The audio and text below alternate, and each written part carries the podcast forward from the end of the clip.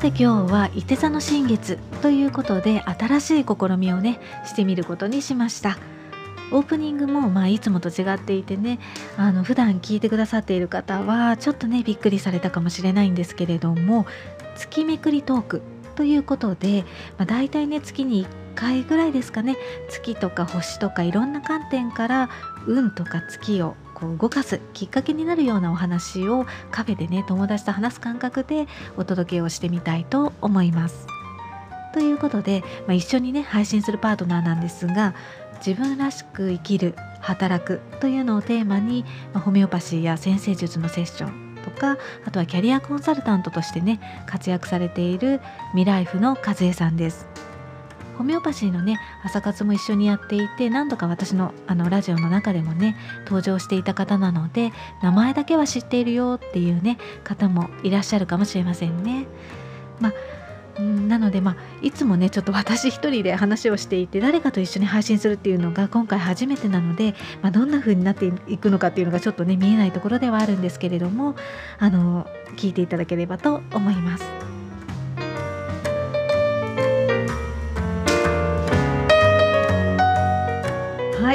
では早速なんですけれども、うん、えっと、今日は2021年の12月の4日なんですけれども、うん、まあ、伊手座の新月でね皆既日食ということなのでまずはこの、新月のテーマとかキーワードとか特徴みたいなものをね、うん、和江さんにお話ししてもらいたいと思います。お願いします。はい。はい。今日そう皆既日食なんですよね。はい、で、えーと、日本では見られないみたいなんですけど、うんうん、あのすごく日食とかその大きなあの星の動きの時って、えー、影響が大きいみたいなんで3年ぐらい影響あるって言われているので、えー、うんうん、今日のいて座のテーマはね意識して取り組んでみるといいかもしれないですね。うんうん、でちょっと整理してこう3つに分けていて座のテーマについてお話ししていきたいと思います。はいまず1つ目なんですけど、いて座のいてっていう名前の通り、こう弓を放つっていうのがテーマになります。はい、なのでこうどこに向かって弓を打つのかそれがすごい大事ですよね。なのでえ今回の新月ではこう、うん、新しいステージとかね次のステージってどんなところに行くんだろうとかどんな目標を持っていけばいいんだろうとかちょうどこう年末で来年どうしようみたいなのをこう自然に考える時期でもあると思うんですけども、うん、そんなことを考え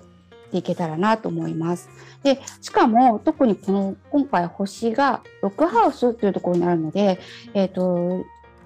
自分の働き方とか健康とかに関してそういうどういうふうにな方向に向かっていったらいいのかなっていうのを考えるといいかなと思うことと、それとあともう一つはこう特徴として離線弾頭って言ってこう日が沈む方向に星があるので太陽と月があるのでこれってあのご縁の入り口みたいなところを表すんですよね理線団って。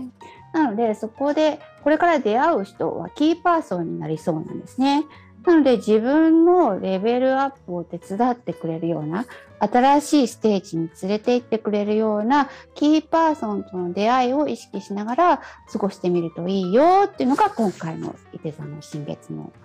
一つ目のテーマかなと思います。なるほど、うん、なんかなんかねとっても大きな感じがするんですけれどそうですよね。なんかステージアップとか、うん、なんかね高い目標というか、うん、ねそんな大それたこと私できないわなんて 思っちゃいます、ね、高い目標なんてちょっと掲げてもなみたいなのあると思うんですけど、まあその人なりの高い目標でいいと思うのでまあちょっとこう控えめじゃなくてちょっと夢みたいなこと言ってみてもいいかなとか、うん、あとはまあそのために今やりたいことこう小さな目標でもいいのでこう大きなこれをこれをやっていくとこんな風になっていくのかななんていうこう世界を思い描いてみるっていうのでいいんじゃないかなと思います。なるほどなるほど。うんうんうん。そっかそっか。だからまあ普段だったらまあこんなことみたいなこんなこと無理だろうなとか、うん、まあ夢みたいな話だなみたいな大きなことでも、うん、まあとりあえず、あの思いついたらどっかにねメモをしておくとかなんかそんな程度でいいっていうことですよね。そうですね。なんかもうあの身近なところだと例えばコロナが収まって世界が、うん、自由に行き来できたらいいなとか例えばそんなことでも全然構わないです。今例えば先行きちょっとまだ不透明でね。今すぐに、うん、あのそうなる世界が見えないかもしれないけどそういう世界になったらいいなみたいなそういうのがこう高い目標みたいの一例かななんて思います。うんうん、なんかその、うん、なんか目標例えばコロナがね収束していろんなところに行けたらいいなで、具体的にどこに行けたらいいなとかいうところまでね、ね。やっぱり思い浮かべておくといいですよね、うん、きっと。うんうん、うん。そうですね。特に海外とかもこの伊手座のキーワードになるので、うん、あのいろんな超どこに行けたらいいなとかどんなものをこうより自分をステージアップするためにレベルアップするために何を学びたいな何を見たいなっていうことをあの考えておくそれをまあ目標っていうとね大げさなんですけど夢として持っておくっていうのがいいかもしれないですね。うんなんか夢を確認するみたいな感じですかね。うんうん、で、そういうところに連れて行ってくれる人の出会いがありそうってことなんですけども、なんか前兆みたいのありますか、かりちゃん。そうですね。キーパーソンかどうかっていうのはまだ全然わからないんですけれども、うんうん、なんか自分がまああのまあ、やってみたいっていうんですかね、うんうん、なんか興味があることを、まあ、率先してもうやってる方で、うん、あの、がいてでなんかその人のなんか活動の仕方っていうのを見ていたら、うん、なんか結構いろんなね地域、まあ、日本全国いろんなところに行ってなんかすごくあのなんか自分中心にいろいろ広げているっていう。うん。で、まあ、いいなっては思っていて、まあ、ちょっと会ってみたいなっていう、うんまあ、全然ねあの私の仕事とは全く関係のない そうなんですね。そうやってる方なんですけれども、うん、あの、あのねカリンバの話なんですけど。そうですね。カリンバって何でしたっけ？あのカリンバっていうねあの、えっと、アフリカの民族楽器なんですね。うん、で、あの指ピアノとか親指ピアノとかね、親指のオルゴールなんていうふうに言われているんですけれども、オルゴール素敵ですね。音色がねすごくオルゴールに近いんですよね。でもそれを、まあ、始めましたっていうことをね前にもちょっと私のラジオでは、あの お話をしたんですけれども、まあ、それをまあ実際に作るところからねやっている方がいて、作るところから始めるんですか、そうなんです。作るところから始めるんです。えー、そうさらにあのなんて言うんだろうなこう楽譜をねよ、うん、あの楽譜を見てその通りに弾くっていうのではなくって感じたままに表現するっていうことをね、うん、やられている方でやっぱり音っていうのはね音も波動で、うん、やっぱ自分にすごく共鳴するものがあるから心地よくなったり、ね、不快な思いをしたりとかすると思うんですけれども、うん、そういったなんかもっと感覚をね養うのに、うん、養っていきたいなとか思ってちょっと興味はあるんですよね。うん、なのでまあそれに、ね、参加してみるかどうかっていうのはちょっと迷っているんですけれども、今のねなんかキーワードのテーマを聞いていたら、うんなんかねちょっとやってみるかなっていう。ですね。出会ったのかな？なんかどうなんだろう？でもその人が、ね、でもこう見つけちゃったわけじゃないですか。そうですね。その実際にはね合ってるかどうかわからないけど、うん、そうなんですよね、うん、うん、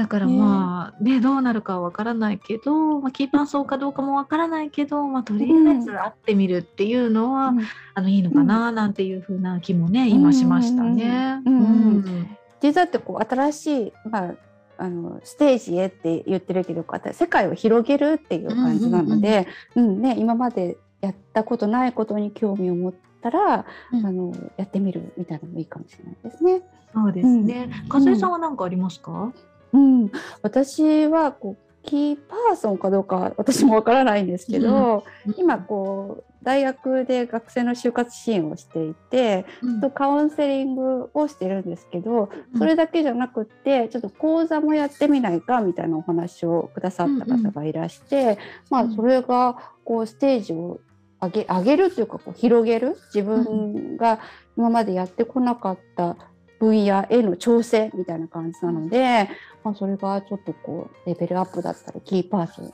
声かけてくれた人がねなのかなって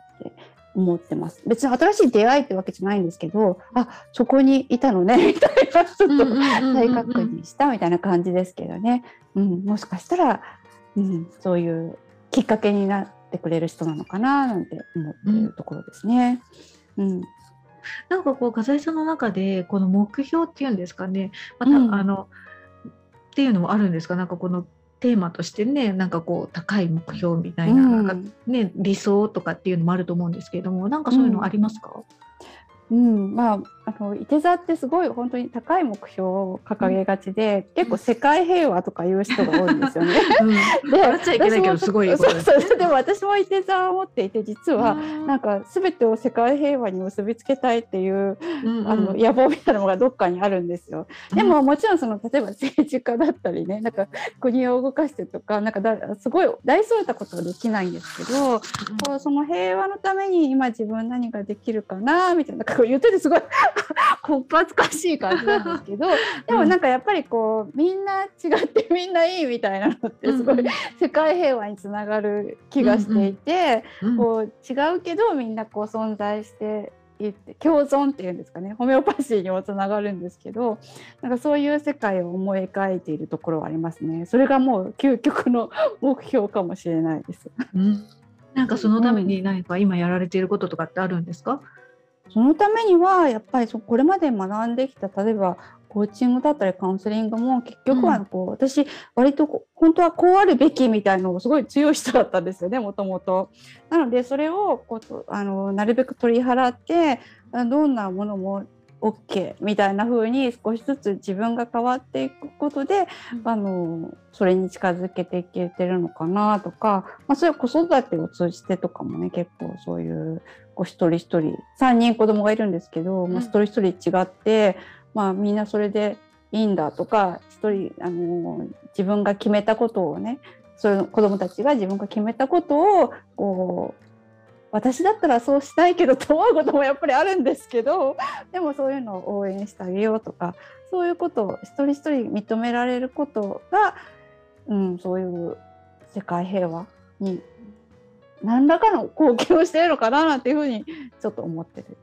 ところです。うん、いやもうそこが一番大切ですよね。本当に、うん、なんだろうこう一人一人の個性だったりとか、うん、なんかそういったことを受け入れるというか認めることによって争いもね、起こらなくなるし、なんかよく言われていることで、自分のねあの最近ねなんか自分の得意を仕事にするとかよく言われてるじゃないですか。でやっぱり得意とか好きなことをやっていれば、うん、なんかこう争いってなんかこう適材適所じゃないけれども、うん、自分ができないことを無理やりね頑張ろうとしたりとかすると、うん、あのちょっとね疲れてしまったりとかするけど、うん。ね、自分がやりたい自分が楽しいことをやってでそれが仕事にもしできていたらもうそんなに幸せなことはなくって、うん、ね、うんうん、なんか争いも起こらないですよね。そうですね、まあ、世界平和究極の目標なんですけどやっぱこう自分の中の平和を保つっていうのも大事でそれこそ自分がこうやりたいことが強みを生かしてとか私たちね、お互いのテーマでもあると思うんですけど自分らしさみたいなのをねあの出していくのもあの自分が認識してそれを認識してそれを有効活用していくっていうのもその平和の一端になるんじゃないかななんて思ってます。もうそこですよね。もう世界、うんうん、世界の平和のためには自分の中の平和も必要ってことですよね。うん、そうそうそうそう。うんなかなかほら自分を否定しちゃってあダメだとか思っちゃうのってこう、うん、否定したりしてると自分の中で葛藤が戦ってるわけじゃないですか。うん、なのでこう自分の中の平和っていうのは、うん、まあ、自分を認めるって私もあの100%全然できてない100%はできてないんですけど、まあ、それのに向かってなんかこ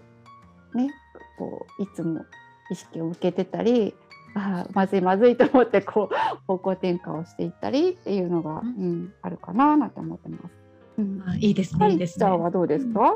高い目標。世界平和？いや世界平和じゃなくてもいいんですけど、かいちゃんの大きな目標みたいなのあるんですか？大きな目標、まあでもそうですね。でもさっきあの和江さんがお話しされてたように、うん、まあ、私も自分自身をまず整えるっていうこと。うんが、まあ、結局のところ、まあ、世界平和というか周りの人とか、うんうん、まあ、全ての平和につながると思っているので、うんうん、なのでまあそうですね高い目標かどうかはわからないけれども、うん、あのなんかどんなツールを使ってあれ例えばそれがホメオパシーかもしれないし、うん、フラワーエッセンスかもしれないしハーブかもしれないし、まあ、カリンバかもしれないしわかんないけれども、うんうん、まあ、どんなツールであってもなんかこのなんだろう自分自分の平和と、まあ、相手の平和っていうかあの、うんうん、クライアントさんの平和がこう集まれば、どんどんそれが広がっていくと思っているから、まあ私にできることってやっぱり本当に身近なところからだと思うんですよね。うん。それができたらいいなっていうのが、まあ高い目標かな。で身近なところって言ってもなんかこう今は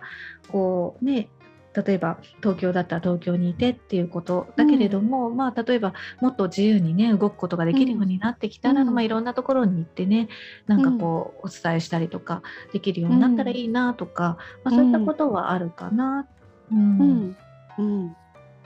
いいですね。はい。はい。じゃあ次のテーマは何でしょう？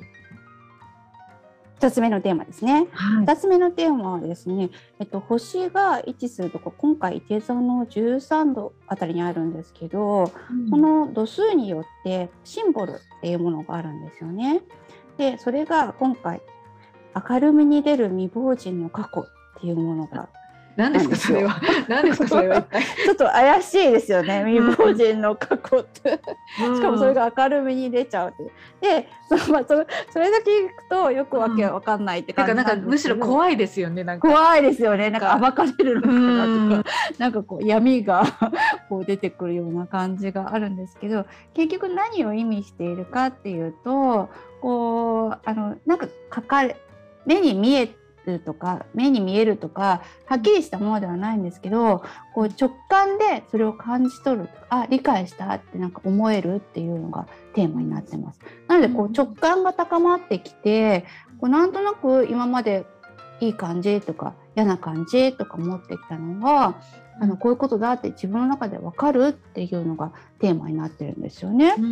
で、えーと、しかもこれ目標あのごめんなさい木星がいて座って支配性としてあるので木星ってこう、うんと、待ってるんじゃなくて自分から行動して掴み取っていくっていうようなあのことでそれが達成できるっていうような星なんですね。なのでこういうなんとなく感じていることを行動に移してみるみたいなことがちょっとこう今回の新月のテーマになっているのかなと思います。なんか感じてることありますか、はい、和江さんは。そうですね。なんとなく感じてることっていうのは、最近ちょっとこう自分の興味の対象が変わってきたななんていうふうに思ってるんですよね。で、えっと、私もホメオパシーとかホラーエッセイとか先生術とかをやってちょっとこうスピリチュアルの方とか、こう目に見えないものの世界にあのすごく興味があったのがこの20年ぐらいなんですけど、うん、あのちょっと勉強してみたいなと思ったことがあってそれがお金に関してのことなんですよね。うん、うん、あの去年ぐらいからちょっとこう自分で確定申告をする時にちょっとあんまり自信がなかったりしたのでもともとやってみたかった簿記の帳簿の付け方とか、あとそれから派生してこうあのファイナンシャルプランナーのちょっと本を読んでみたりとか、でそれを仕事にしたいっていうわけじゃないんですけどそういうちょっとこう、実質的とかちょっとこう あのマテリアルな部分になるんですけどそういった部分もやっぱり私には必要かな。ちょっとあのあえて見ないようにしてきたようなところがあるので、ちょっとお金にお金に興味ちょっとちょっと語弊があるかもしれないんですけどそういうこうきちんとしたいなみたいなところ。なんとなくこうあ曖昧にしてきたところをしっかり学びたいなみたいな感じで、うんうん、ちょっとこう、うん、そうですね。だからちょっと目に見えないものの世界からその目に見えるものをそうですね。目に見えないものを目に見えるものの形に変えたいみたいな意識が最近働いてるのかななんて思ってます。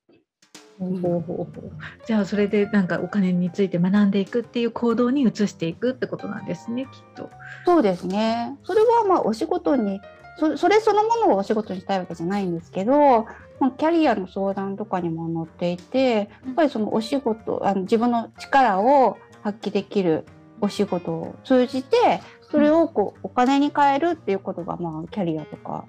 でお話をすることが多くってお金に興味を持つようになったっていうのもあるかもしれないですね。だからできる両方必要かなと思ってちょっと偏りすぎたかなと思ってることを修正しているっていう。うん。もう片方の方もちゃんと知っておこうみたいな感じですかね。うん、なんかよく言いますもんね。スピリチュアルとかでね、うん、なんかこう願ってるだけじゃ何も変わらないよみたいな、結局実質的にね動いたりとか、ねしないことにはこう、うん、まあまあいるのかもしれないけれども、なんかこうねなんかこう感感じてこう現実を動かせるっていう人もねもちろんいるかもしれないけれども、やっぱり肉体を持ったね体で生まれてきてる私たちとしてはやっぱり行動したりとか実質部分っていうのかな、うん、目に見えるところもしっかりとあの大切にしていかなきゃいけないところだよねっていうところですよね。そうですね。やっぱりなんかこう目に見えないもの大事だよみたいなことをずっと言い続けた20年だったので、自分でもちょっと若干違和感あったんですけど、うんうんうん、でもなんかうんキャリアソーダを通じてそっちの方向に目が向いてきたかな。なんかこここの今の時期っていうこの23年かけてそのいう方向に向いてきたかなっていう感じです。うん、そうなんだ。楽しみですね、うん、そうですね。ちょっとなんか見か見え方、世界の見え方がまた変わってくるかななんて思ってます。うん、うん、かりちゃんはどうですかね？最近あったなんとなくみたいなものですね。まあさっきねちょっと少しちらっとお話しした、そのねカリンバのこともそうです。うんうんうん、あとはまあずっとねやってみたかったことがあっ、うん、まあ、あの和江さんにはねちょっと何回かお話をさせていただいてたこともあると思うんですけれども、うん、あのハーバルアストロロジーっていうね、まあ、ハーブと、まああの先生術の、まあ、勉強したいなあの関係性のね、うんうん、勉強をしたいなとはすごく思っていたんですけどなかなかね、こうタイミングとかあのどこで学べばとかね、まあ、いろんなことがあって、踏み一歩踏み出せなかったんですけれどもあの、ついについに申し込みをしました。おお素晴らしい。パチパチパチパチ まああの、ね、随分悩んでましたもんね。迷ってましたもんね。もう何年間迷ったのみたいなね。迷いすぎだからみたいな、うん、そうなんですけどやっぱりねどうしても私の性格的になんか一回学び始めると最後まできっちり学ばなきゃとか、うん、あとそれをねなんかこう仕事になんかこう活用しなきゃとか結構完璧を求めちゃうところが あったんですよね。だけど、まあ、このね「いて座の新月」もあったからか、うん、なんかまあそんなにね完璧とかねなんかその将来のこととかを考えなくても、うん、の気持ちでね行動して いいかなっていう気に多分変わったんでしょうね。なんか、まあ、やってみなきゃわからないしやって合わなければやめればいいしみたいな。なんかそんななんかこうふんわりとした感じでとりあえず始めてみようみたいな、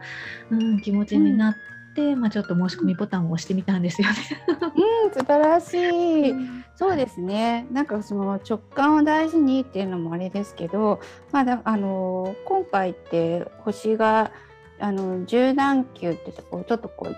世の中の流れとかね周り周りに合わせて微調整していくっていうのもテーマにあるので、まあ、やってみて、うん、違ったらちょっと方向修正みたいな感じで完璧を目指さなくてもいいのかなみたいなのに気づいてるところもあのかりちゃんらしいしこう一座の新月らしいななんて 思って聞いてました。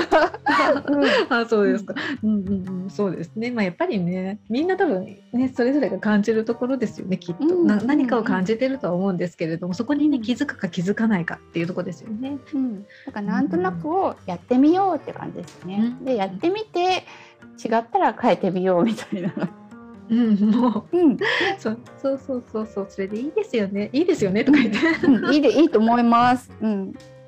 でもいいと思うっていうかそれをやりましょうっていうのが今回のテーマかもしれない。うん。そうですね。まあもう何事も実験ですからね。うん、うん、うん。そうそう人生をかけてそう壮大な大実験みたいな。そう、うん、実験とか旅とか言いますもんね、うん、うん、はい。じゃあ3つ目のテーマに行きますかね、はい、3つ目はえっ、ー、とまあテーマというか伊手座との伊手座と関連の深い関連深い体の部位に関してなんですけど、うん、うん、伊手座と関連性があるのが腰とか肝臓とか太ももとかその辺り下半身なんですよね。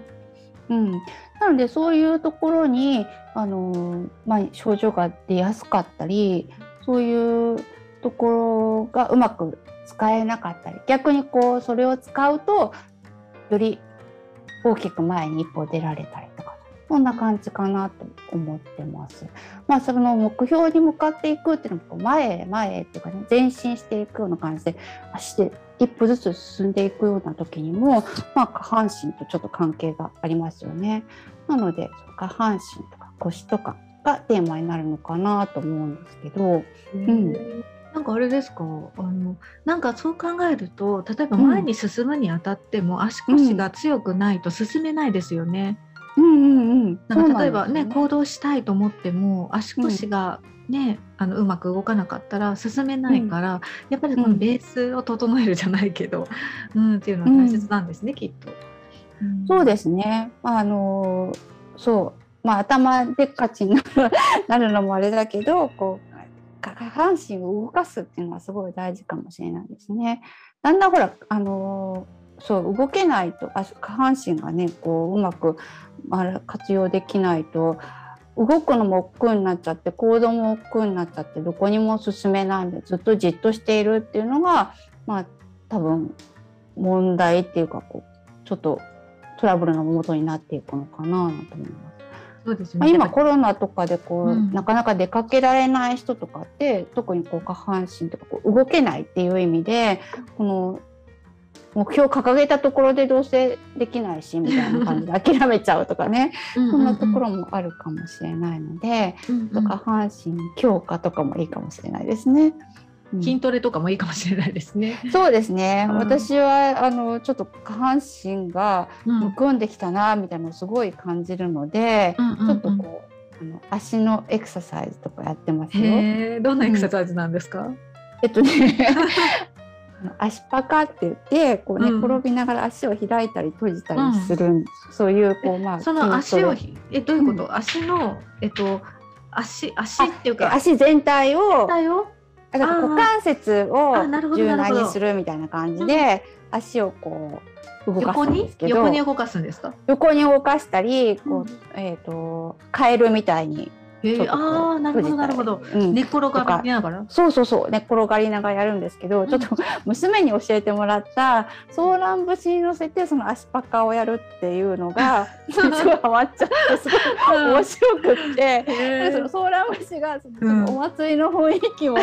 してくれて、なんかちょっと頑張ろうって思えるんですよね。単にほら何十秒こうこれをやりましょうとか何回腹筋やりましょうとか言われても、なんか何日間かで終わってしまいそうなんですけどこのソーラン節乗せるとすごい楽しくできるので、まあ、まあもうかれこれ2週間ぐらい続いてる。ところなんです謎ですよね。なんかこの家からはなぜか毎回ソーラン節が流れているみたいな。でもねでもねその楽しくその足パカをやっていったおかげですごい足が軽くなったんですよ。えー、すごいじゃないですか。むくみもだいぶ、うんままだあれなんですけどだいぶ良くなってきてであのー、そうですね。なんだっけ。えっ、ー、と夕方の靴とかもきつくなくなったりとか、えー、と多分すごい。巡りが良くなったように思うんですよね。うんうん、でちょっとその前からなんだっけ筋膜リリースみたいな ちょっとこうやってたんですけど足のむくみがひどいから。でもそれと要はマッサージみたいなものとこう足パカエクササイズとですごいこう足が軽くなったような気がします。すごい、うん、なんかいろいろ服のサイズとかもさだんだんこうサイズダウンはいいけどなんかサイズアップはちょっと悲しいなとか思って、うん、でもだいぶ、うん、だいぶ良くなったかなって感じです。あそうなん自分なりには。うんうんうん、やっぱりだからこの、まあ、新月いて座の新月からこの1か月間は、うん、まあその太ももとか足とかなんか腰足腰下半身ね、ね、意識するといい、ね、普通に歩くとか、うん、足首をこうぐりぐりこうマッサージするとか、うん、足裏のなんだっけマッサージリフレクソロジーとか？そうそうリフレクソロジーあとそうそう。青竹踏みとかも私。ややろうと思って、うん、あのまだ始めてないんですけどやろうと思ってるんですけど、うん、いいですね、うん、なんか懐かしい。うちのね うちのおばあちゃん家に必ずありますね。しかも、ね、そう2つあってねっていう、あの台所とあの電話機のねところにこう置いてあるっていうのがすっごい印象的で。電話機が昭和な感じですそうそうね。動かないからね。携帯じゃないからね。そうそうそう。携帯じゃないからね。昔はあれですよね。この固定電話だから。そこにそう。でそこでふみふみしながら長電話するみたいな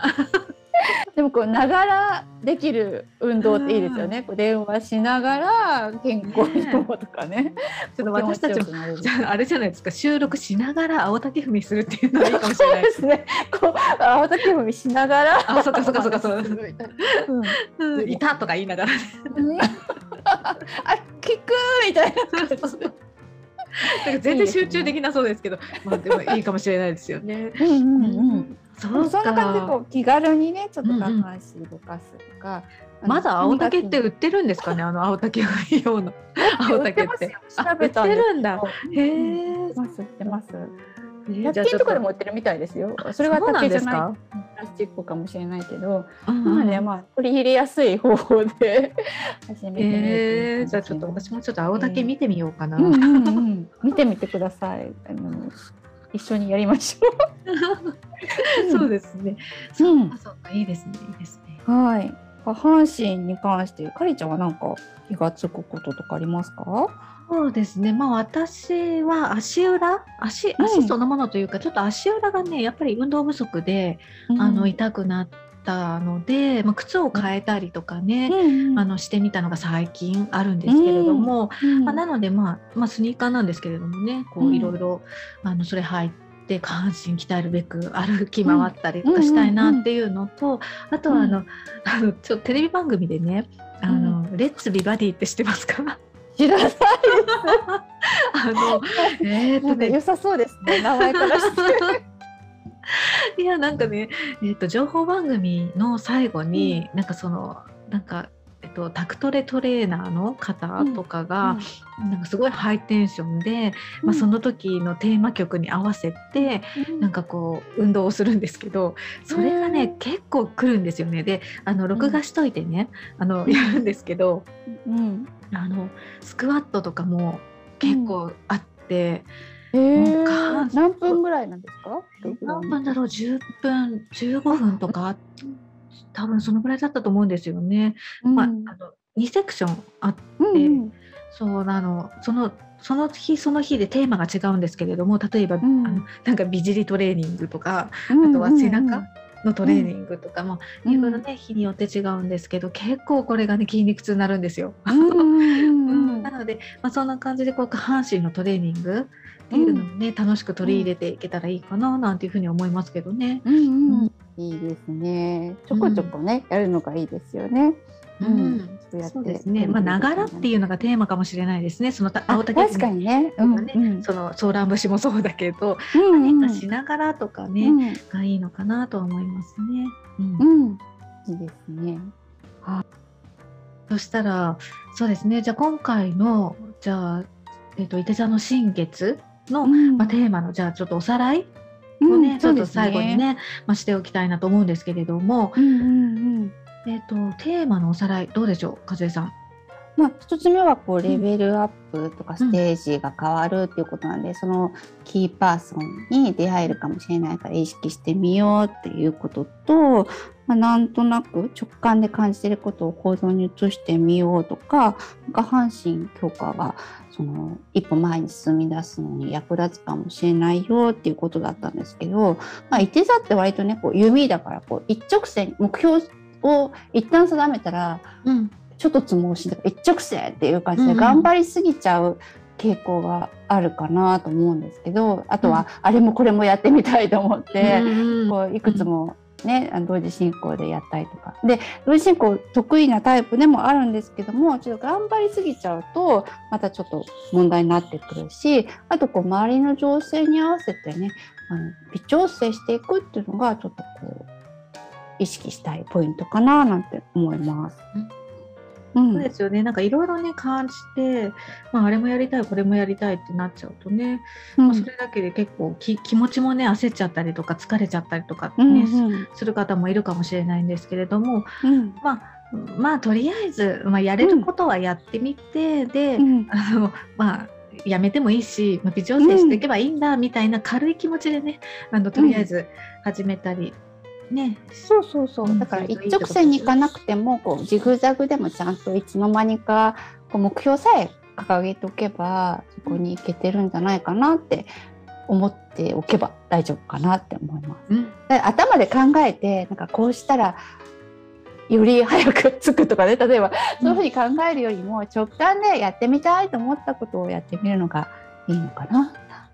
そうですね、うん、そうですね。まあちょっとあれですね。ちょっと今思いついちゃったんですけれども、うんうん。あのまあ、ホメオパシーのねレメディで言うと、まあ、シリカとかね、うん。なんか結構こう頭で考えすぎちゃってちょっとうん。なんだ硬くなっちゃってる人とかは、結構シリカとか取ってみる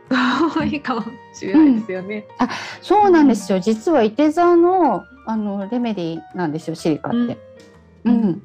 なのでちょうどちょうどいいですよね。ぴったりですよね。うんうん。なんかこうシリカもねうん。決めると こうマイルールがあってねそのそのルールを決めるとそこから外れられないっていうところあると思うんですけども、うん、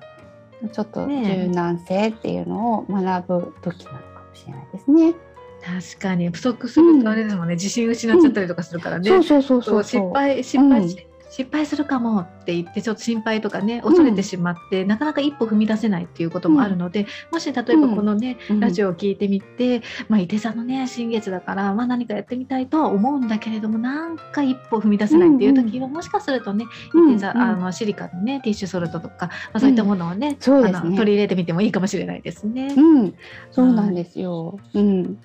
うん、じゃあ、まあ、せっかくなのでね、まあ、あのこのラジオを聞いてじゃあちょっとうん、やってみようかなとかいうことが見つかったよとかね。うん、なんかなんかこんなこと気づいたよなんていうことがあったらぜひねなんか教えてもらえたら嬉しいですよね。本当ですね。そう、で今回ほら皆既日食で影響も大きいということなので、まあいつもはなんかやってみないけど、やらないけど、今回はちょっと意識してじゃあ目標を書いてみようとか、うん。お願い事みたいな感じ、こんなことになったらいいなみたいなことをね、うんうん。書いてみると、言い切り型で書いてみるといいんじゃないかえな。言い切り方っていうのはどういう感じですか、あ、なんかこうなったらいいなっていうんじゃなくって、うんうん。まあ、自分が理想としている状態こういう状こういうふうになっていますとかいうふうにああなるほど。言い切もう叶った感じで書くっていうことですね。そうですそうです、うん、こうなったらいいなって書くとこうなったらいいなの状態が実現しちゃうので。それ嫌ですね。ずーっと。なんかずーっと ずっとねなん待てかその待てそのっていう。一歩手前みたいな感じで お預けをされてるワンちゃんみたいな、